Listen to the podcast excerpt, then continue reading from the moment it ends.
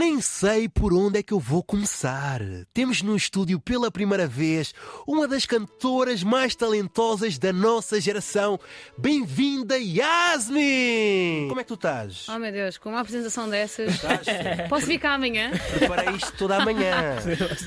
yeah, gajo treinou só para te receber Pronto, assim. assim yeah, eu yeah. venho cá verdade. todos os dias, Isso é tranquilo. verdade. Olha, e tu ontem paraste a internet, lançaste uma música com a Neina que já conta com mais de 100 mil visualizações Eita, em menos de 24 horas, está quase lá. exatamente. Ah, queres falar um bocadinho sobre o projeto? Como é que isso nasceu? Olha, ah, eu e a Nena já estávamos a fazer alguns singles há algum tempo, nós já temos para aí Ui. quatro músicas feitas, completas literalmente. Yeah. Ah, mas esta foi aquela que eu senti que era. Não, isto tem mesmo que sair. Isto faz todo o sentido de sair por causa do tema, toda a ideia que nós tínhamos por volta, em volta da música. Então nós preparámos, mostrámos à Nena, ela ficou tipo: Uau, isto aqui está muito fixe.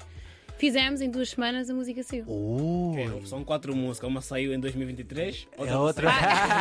em 2030, para aí, 31. Olha, eu estou um bocadinho curioso. Quem é que teve a ideia do videoclipe? Yeah. Aquela cena tipo das perucas. É perucas, né? Do Yeah. salão, isso. Yeah. Só pode ser por aí? Olha, eu monto quase todos os meus videoclipes.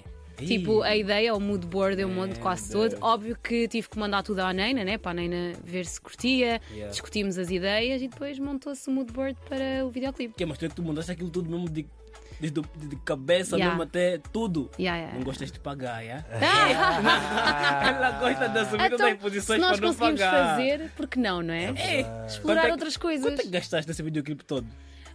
Algumas moedas. Alguma. Um euro. Olha, eu também sou mais curioso ainda. Como é que foi o vosso processo em estúdio? Porque há muitos Yeah. artistas que gravam um na casa, outro noutra casa. Vocês juntaram-se Uhum. mesmo em estúdio e criaram o single preto? Ou foi tipo. Ah, como eu disse, eu tinha ah, estado com o Carly e com a Miriam no estúdio primeiro, antes de termos ah, recebido a Neina. Yeah. porque eu tinha uma ideia muito específica daquilo que eu queria fazer, não é? Ahm, então juntei-me a eles e a gente criou a ideia no início e depois mandámos a ideia à Neina e depois é que a Neina se juntou a nós no estúdio para fazer a parte dela. Uau! É mais difícil no estúdio. Quem fica aí repete, Olha, repete, eu não tenho, repete. eu não tenho problemas nenhums em dizer isto. Yeah. O, a mais difícil no estúdio é sem dúvida a Neina. Então, Meu Deus. perfeccionista? Ela é ou- mega perfeccionista. Ela, ela grava, ela teve para aí duas horas seguidas dentro ahm, do booth. Uh, Mas isso é bom ou é só mau? para gravar um. É bom! É bom! É bom. Mas depois imagina, é do tipo, para nós que estamos de fora, é do Yeah. tipo, tá bom, Neina. E ela, Tá não, não, não, não, não, ótimo. mais um. E ela, não, mais um, mais um, mais um, mais um. Estás a ver? Mas no final fica bom e é isso que interessa. Olha, e nós estivemos a pesquisar e 2023 está a ser um grande ano para ti. Desde as participações com o Digitélio, Yeah. David Carreira, Yeah. agora com a Neina. Qual é que foi o segredo deste ano? Já está quase a acabar. Olha, foi reinventar-me, não é? Porque eu saí de uma produtora no ano passado e eu senti que faltava qualquer coisa, e foi exatamente por isso que eu saí da produtora. Ah, e ao sair eu pensei o que é que eu posso fazer diferente, o que é que eu não estava a fazer que eu posso fazer agora. E era exatamente isso: ah, dar-me com mais artistas, beber um bocadinho da água e da arte de outros artistas. E foi isso que eu fiz, por isso, daí as participações Yeah. este ano, que eu sinto que resultaram muito bem e mostraram uma Yasmin diferente. Sem Agora, tipo, nesse processo de mostrar tipo, essa Yasmin diferente, qual foi, o, que é que achaste, o que é que achas tipo, que deixaste e o que é que achas tipo, que ganhaste? Yeah. Hum, Na saída da outra produtora Sim. e a construir essa nova Yasmin. Portanto, dentro da, dentro da produtora, eh, eu era muito mais individualista, não é? Yeah. Eh, foi criada essa bolha à minha volta. Não que eu tenha decidido que essa bolha tinha que ser criada à minha volta, mas Ah, foi criada à minha volta uma bolha. Sim, sim, sim. E hoje em dia eu sinto que sou uma artista muito mais multifacetada e que sinto que consigo fazer muito mais coisas e eh, sou muito mais proativa. Eh, ganhei muita coisa com o facto de ter saído. E também ganhei muita coisa enquanto estive, não é verdade? Podemos dizer que não.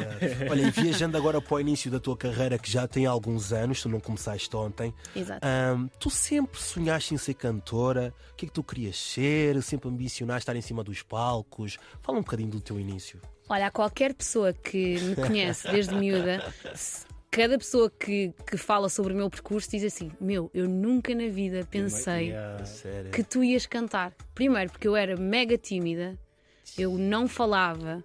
Tipo, eu não me dava com ninguém. Então, tipo, a ideia da Yasmin cantar, Cantar. e ser conhecida e não sei o que era, tipo, surreal. Tipo, ah, eu estava a estudar para ser enfermeira. A sério? Yeah. De enfermagem para música. Salvo. Nada, yeah, nada a ver, tipo, nada a ver. Mas sempre gostei de cantar. Agora, nunca Na casa do banho? Na casa de banho. na casa de banho também. Todo mundo começa na casa, casa do banho. de banho. É verdade. E eu sempre gostei muito de cantar, mas só que não achava que fosse algo que eu pudesse, que eu pudesse fazer minha carreira e a Yeah. minha profissão.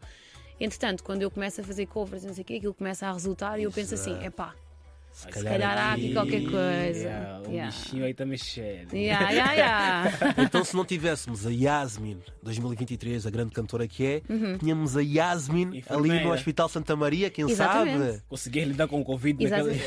Verdade, mesmo. Olha, eu estava a estudar em Londres, não é verdade? Ah, ok. Ah, ok, ok. Mas eh, eventualmente vocês vão ver uma Yasmin enfermeira, porque eu vou acabar o meu curso. Hum, é Ah, dizem que enfermeiros de Londres não são bons, só, só, só aceitam paracetamol, dor de cabeça, Olha, paracetamol, olha, dor de barriga, paracetamol, olha. Tudo é paracetamol. Como eu tenho esta costela aqui da Tuga, estás a ver? Ah. Eu, eu ia ser mais atenciosa lá com o pessoal. ia dizer, olha, uma, um griponal, vá.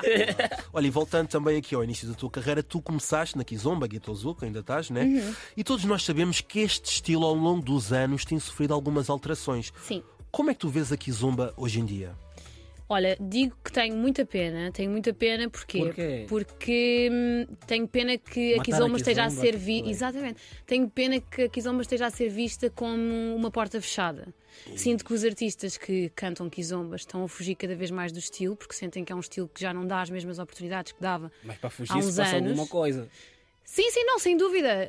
Uh, o mercado mudou, o mercado mexeu, a Kizomba já não tem a mesma força que tinha antes. Uh, e pronto, eu tenho, de certa forma, tenho pena que, que os artistas não tenham esse amor à camisola.